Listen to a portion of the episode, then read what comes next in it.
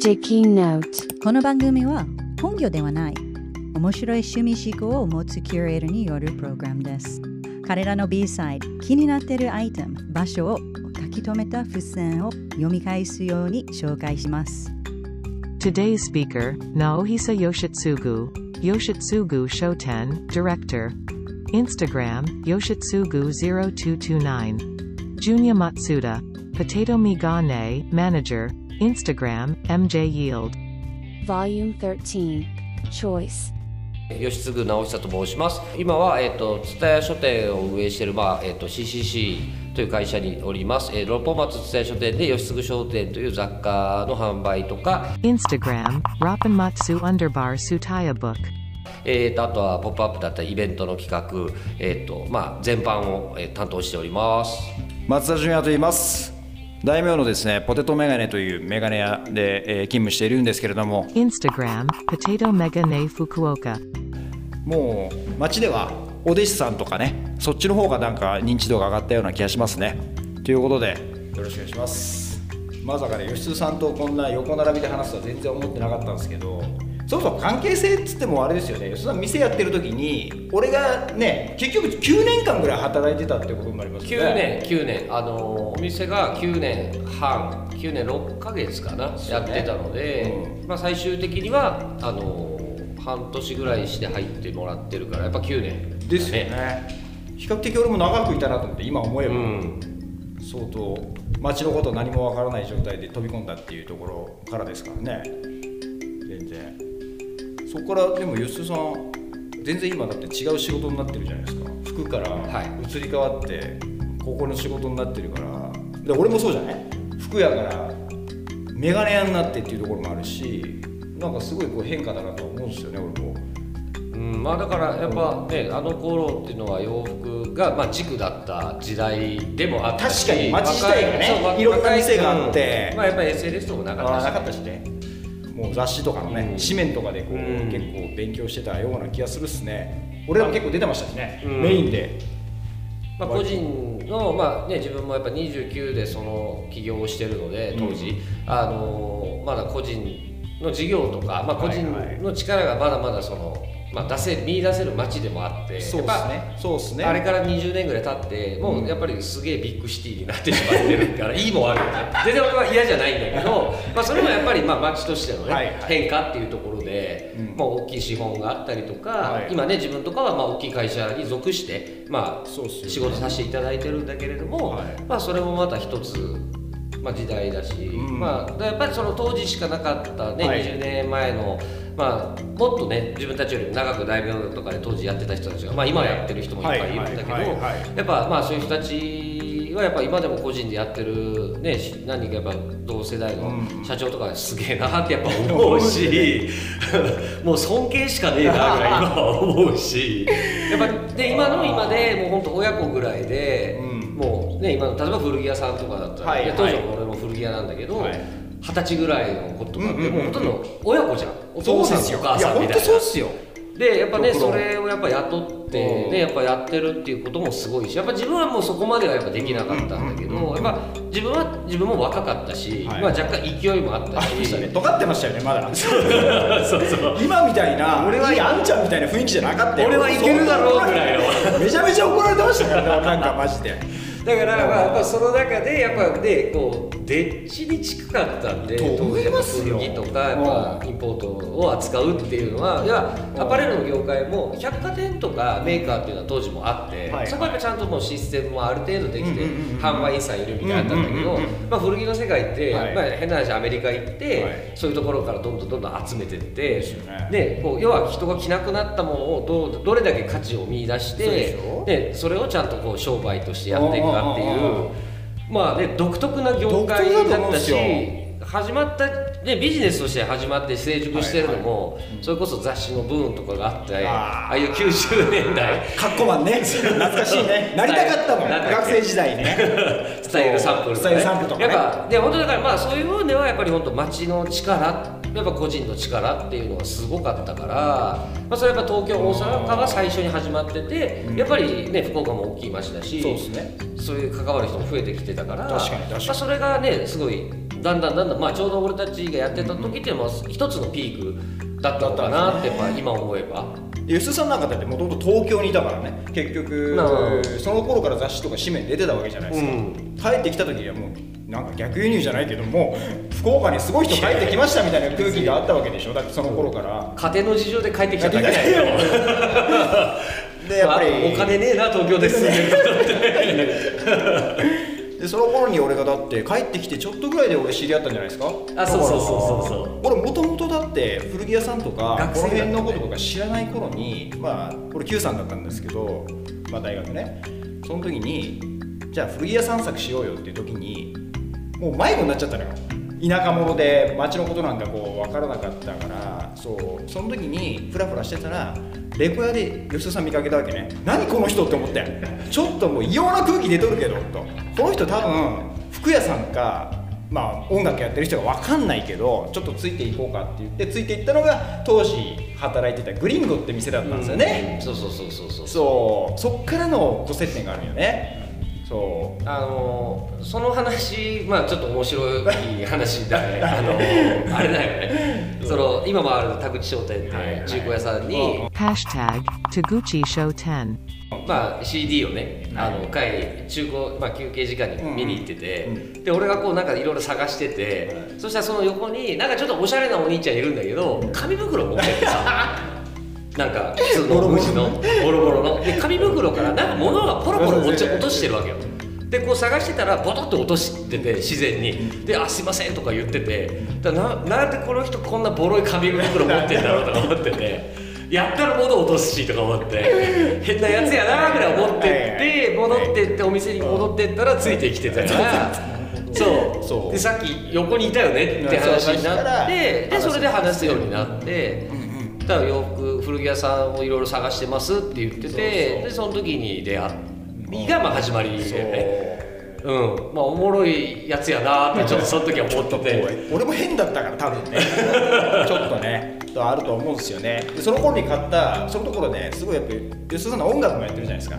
だから結構ほらバンド T とかメインでま結構やってたん流行ってたしね。流行ってバンド T が流行りだしたものだったから。ですよね。でその頃買ったバンド T まだ持ってんだよなんかその頃のあ持ってんですよね。もうスカスカなのよ色も。うでも多分今高いんじゃない？高いのかな？そう。やっぱ捨てれないよねだけどその頃のものっていうのはね。なんかすげえなと思いますよ。山登ったりとかうん。なんかいろんなことほらまさかあんな自然派になると思ってない。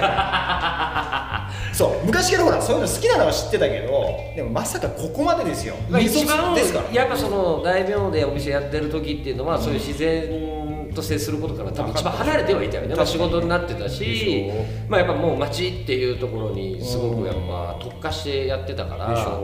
なんか店の毛色もそうだけどじゃあモーターサイクルだったりバイクよね。バイク、うん。車とかね、音楽とか結局その街にね本当に際立ってましたもんね、うん。だから今まさか。やっぱね当時のやっぱ古着屋さんとかって、はい。はいまあ、洋服屋さんとかやっぱカルチャー色ないと結構やっぱ残っていけないやっぱそうでしょ。風潮がやっぱすごくあったっていうのがあってなんかだけどそれ言われてたよ当時ね。でスケボーで通勤しろとかってありましたよねうんうん。なぜか。むしろねむしろスケボーで通勤しろみたいな。スケボー 乗れないから俺持ってる時間の方が長いわけですよねもう でもそれすらもまあ一つのねそうそうそうバイクを買ったしね。ベスパとか乗ってましたから乗った乗ねった乗った。Instagram, Vespa. そう。でななんかやっぱりねそういうのがまあね自分たちはやっぱまあ人前上の先輩たちが、まあ、特に濃ゆい人が本当に多かったからロックンローラーとか、うん。まあ、バイク系の人とか、はいはいはい。ただやっぱりまあ、人としてはもう今思えばアウトだけど、やたらかっけえなみたいな人たちがやっぱり当時は多かったから。でやっぱねそれを知ってる直で知ってるっていうなると最後の世代なのかなっていうやっぱ多分そうだと思いますてやっぱだから少しでもまあそういうのを知ってほしいっていうのはやっぱ当時あったというか、うん。なんか俺吉津さん訪ねてくる先輩とか怖くて話があんまできなかったですもんね。怖いよね。今でこそ対等に多分いけると思うんですけど、うん。比較的。俺も今を見たら柄悪いなあのいや人たち悪いっすよ。こんな悪い人しかいないの代そうそうそう。でやっ思ってましたもんね。ぱそれぞれお互い年取るじゃない、はいはい。で俺とかまあちょっとほら今もうこういう格好になってるから、はいはい。まあ、こういう髪も切ってるけどそうっすね。やっぱ当時のままの先輩とかもいるわけよね、うんうんうん。白髪でゴリゴリのリーゼントとかいるわけね。でしょちょっと怖いもんね。怖いっすよね雰囲気はもう相当ありますよね。そうそう。かああいうかっこいい人たちがいつの頃かなんか少なくなったんじゃないかなと思うんですけどね、まあまあ街にやっぱ難しくない俺ら含めですよ、俺らの世代もそうですけど、うん。カルチャーっていうのは、はい。やっぱり少し、ね、表現がしづらくなってきてただまあでもやっぱ今やっぱその若い20代のね、はいはい。子たちとかのやっぱカルチャーっていうのはすごくちゃんとあるなっていうのはやっぱちょこちょこ見てると感じるしただやっぱその当時って当時のカルチャーって俺たちの時代って俺よりも前のもっと前の世代って、例えばサーファーの人が来て、はいはい。まあ、サーフブームがあるわけでしょ、はい。70年代、はい。丘サーファーブームがあって。おかしさは分はねそれこそまあ俺の親父はもうちょっと上だけど、今の70ぐらいの人たちって、はい。その昭和50年ぐらいに青春だったから、はい。まあ、いわゆるこうサーファーブームだよね。まあ、その頃に例えばビームスさんとか。Instagram, Beams Underbar Official. セレクトショップもオープンした時代だよね、はい。はい。はい。シックスさんとかね、Instagram, Ships Underbar Official. でいわゆるもう参考にするのが当時は外国人。そうかそうか。俺たちも90年代生きてきてて、はい。やっぱりそのまあもちろんねファッションのあれもあったんだかっこいいってされるものがやっぱりこう外人だった。やっぱそうでしょうね。まあやっぱ白人黒人だった。のがやっぱり時代とともにやっぱりアジアブームもあるし、はい今韓国の方々めちゃくちゃおしゃれだしね。やっぱ今って日本人もすごいわけでしょ？そうですね。だからやっぱ若いその二十歳ぐらいの子とかと話すと、例えば影響を受けたミュージシャンっていうのは意外とその俺たちが90年代にリアルタイムで聴いてた日本人のミュージシャンとかがえー、やっぱそうなんですね。そこにやっぱりそのねそのミュージシャンが影響を受けた海外のミュージシャンのを聴いたりとかなるほどなるほど。たどってたどってってことですね。そう最近の若い、はまあ、バンドとか、うんうんもうなんかいきなり出てきたけどなんかすごいよなっていう人がいっぱいいるじゃん。確かにね。クオリティ高いみたいな。そうっすよね。でそれって多分洋服の世界もそうなのかなって思うね。うんうんうんうん。まあ影響を受けるところが違うんだよね。うん。悪いことじゃないですよねでもね。編集力が高くなってる。高くなってる。うんトミー・ゲレロでブルーマッシュ聞いてください。俺とかやっぱ吉さんって体型もだってもう背も高ければ細いじゃないですか、俺ってやっぱり背も低いしコンプレックスの塊みたいなやつだと思うんですよ。でもどうなんね。やっぱその若い時から結構早い時から古着屋さんの時もバイヤーっていうところにやっぱすぐついたのもあるから、もちろん自分が着るのもあるんだけど、はい。結構やっぱりその人に提供するねっていうのはやっぱり意識は前から結構強いのかやっぱなプロデューサー気質ありますよねいろいろその街のねあの、まあ、飲食の先輩とか、うん。いろんな人が俺をね面白おかしくこうやっぱりこうプロデュースしてくれたんですけど、うんうんうん。結局ね。まあそこはやっぱあったかもね、まあ、だって、まあ、それまではやっぱそのそんなにこう街に、まあ、たまに来る買い物に来るぐらいの人だったんですけどまあやっぱ面白いしもうこの声の張りとこのトーク力これはやっぱね絶対みんな喜ぶ。まあ絶対面白いじゃんやっぱ。やっぱ野球で培ったねこの声を。そして絶対断らないこの性格で。やりますって。言ってとりあえずやってみるっていう。か、はい、もう。それは今までに変わってないかもですね、うん。なんか面白いですよね。なんかそういうのも。でもやっぱり結構大人になってきてるなっていうのは俺も感じてはいるんですよ。うん。吉田さんがお遍路で行くんだったら俺もちょっとあお遍路じゃないやあれか山登り行くんだったら俺もなんかお遍路回りとかやってるわけじゃないですか、うんうんうんうん。うんちょっとやっぱその自然派にも憧れを持ってたりするんで、ね、ずっと俺俺は街にずっといるじゃないですか。大名に居続けるんでだから吉田さんの街の見え方と多分俺の街の見え方ってまたちょっとズレがこうあったりとかするんでそこもね今まあその細かい話なんかしないから普段はね。そうまあだから多分自分はそこはそのバイヤーやってる頃っていうのは、うん。まあ、大名でやってたけど、うん。まあ、やっぱアメリカとか行って、はい。まあ、ずっといろんなとこ回って、はい。はい。結構、まあ、街も行くけど田舎も行ったりするから、結構そこでリセットできてたのはあったよね。まあ、もちろん仕事として商品集めるっていうのもあったけども、まあ、移動時間とかも車が長いから、まあ、そういった時に結構、まあ、こういうふうにしたらいいかもねあこういう商品とこういうふうに構成考えてみていいかなとか、まあ、そういう時間にはなってたからいつも。うん、だからまあ今もねやっぱなんかでありがたいことに忙しい分やっぱちょっとそういうふうにリセットはしないと、うん。リセットするならもう完全リセットするぐらいじゃないと無理だなと思って。なんかね。いやだからね視点が結局広いから結局せ世界っていうかその海外とかも見てるじゃないですか。まあだからそんなにたくさん見てるわけいじゃないけど。やいや。だからその時俺最初にやっぱその挫折がやっぱりセンスとかで叶わないなって思った人っていっぱいいるのよね街にこう出てきて、うん。でもアホさでは勝てるかもっていう。誰かには。とかっていう。まあその勝負じゃないけどなんか自分のそのなんかこう立ち位置を作る術をなんかこうずっとこの街にいてなんかこう勉強してるような感じがしますよね。いまだに。うん。万年下っ端って言われるからね死ぬまで下っ端下っ端ってなぜか。うん。お笑い芸人みた芸いな人ですよね。嫁さんとかからいつも言われるんですけどね、うん。うんいつ評価されるのあんたはみたいな。街の移り変わりからね、うん。まさか脱線脱線でねここまで来ちゃったけど。でもやっぱ本当話でちょっと戻るけど、やっぱ20年近くやってるやっぱり当時同世代のやっぱ起業した連中とかも、はい。やっぱこう見てるともう20周年とかでしょう。結構やっぱすげえなと思って 本当にそこは感心するというか。うん。なんかねみんな続けるってやっぱ重要だなって思いますよね、これだけねやっぱ移り変わりが早いねその20年間だったとも思うしうん。僕はね大名にしても。その中でねやっぱちゃんと個人でやれてるっていうのはいつもすごいなって思うし。いやー俺もちょっとやっぱり同級生多いんでうん。マジ残ってるやつら多いからそうなんか感心してますよね。そうみんななんかね紙面とかでもまだほらファッション誌とかで見てるわけじゃないですか、うん。俺は服やめたから今メガネ屋になって出ることもほとんどないけど、うんだからいつその俺は本物のカリスマになるのかなっていうのは思ってるんですよね。これって自称言ってたら周りがニックネームみたいに言ってくれてるけど本物にはならんっていうね。全然ならん。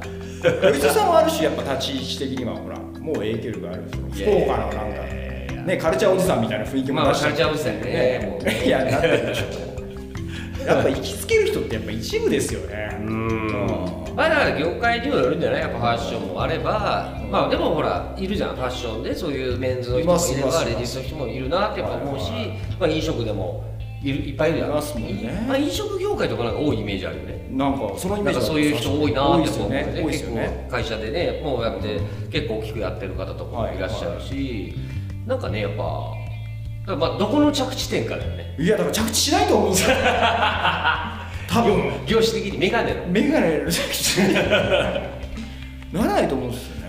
だから。で一時期なんか吉田さんがバンドとかやってる頃も平安の方のほらしげさんとかも一緒にやってたわけですよ、hey and ho. うん。だからレジェンドの集まりみたいなねそういう中で俺も育ったからね。だからそういうのに憧れを持ったりとかどっかでこう俺もちょっとどっ超えたいなっていうところがやっぱずっと思い続けるっていうのは、まだに忘れたくはないなと思ってますねうんうんうん。だから下っ端でよかったなと思ってますよね、あのなんだろうな。偉そうにしなくて済むっていうか。ああでもそれはね俺もねやっぱ今もある。やっぱちゃんと現場する現場いますからね。やっぱうんそこはなんかちゃんとねなんだろう初心は忘れたくないから。あうん。まあいいも悪いもお店自分でやって、うん。まああのね個人的にまあね周りとしてはすごくいい評価っていうのいまだにねイールドですよね。まあうん、知ってるお方たちがすごいいただいてやっぱ嬉しい部分、経営としてはやっぱりあんまり自分としてはうまくいってなかったっていうのはあって、まあ、それって別にそんなに言うことでもなかったし、はい。まあ自分の中で勉強してはい。はい。分かったっていうことであって、うん。ただあのやっぱりね経営のところでやっぱいろいろ自分で反省した部分っていうのはすごくあったからやっぱり初心は忘れたくないなっていうのは今もあるのかな。現場主義になってますもんね、うん。結構だからまあイールドっていうほらセレクトショップだったじゃない、うんうんうん。そうその頃に一緒に働いてた同僚とかってみんななんか自分で店持ったり。とかああそうだね。みんなやなんかやってぱすごい位置まで来るよねみんなっていうところなんですよ、ねうん。やっぱ俺だけよ。だけどねまだやっぱりこう。そうねやっぱまっちゃんだけ。だけ。ですよねやっぱね、面白いなと思って。一時期だからあの頃吉田さんが「お前接客が苦手だからそう一回バーで働いてみる」なんつって飲食店で働いてみたり、うんそうそうそうそう。だからそれで工事のとこ行ったのだよね、うん、話工事を紹介して、Hashtag Sakaba Koji. あれね相当なやっぱ俺のやっぱ人生のその分岐点だったと思うんですよ、うん。あのカウンターの接客とやっぱ全然違うからねそうそうそうそうそうそうそう。そうそうお客さんのテンションも違うしうのがあって、でその頃だって同時にそれこそパンストックの哲さんとか仲いいじゃん同級生とかだったりするじゃないですか、Instagram, Panstock. だからそこでも働いもともとパン永田っていうところに、うんうんうん。そう勤めてらっしゃる頃にそこでもバイトしてるからねまあ、ちょうど人がいなくていなくて手伝ってほしいって言われて。Instagram, Pan Nagata Honton. で、まあ、平山君が、まあ、まっちゃんも知ってたからまっちゃんいいねみたいな感じでもう根性もありそうやしみたいな。声でかいしみたいな短期間だけどそうそうそう。一緒にちょっと手伝ってくれみたいなっていうのもあってやっぱいろんな角度からやっぱりああいうふうに、あのやってきたのは今生きてきたね。だからその10年ぐらい前のやっぱそのスキルじゃないけど経験が今生きてきてるってところがあるね。まあ、体力があるのを知ってたから大丈夫かなと思って。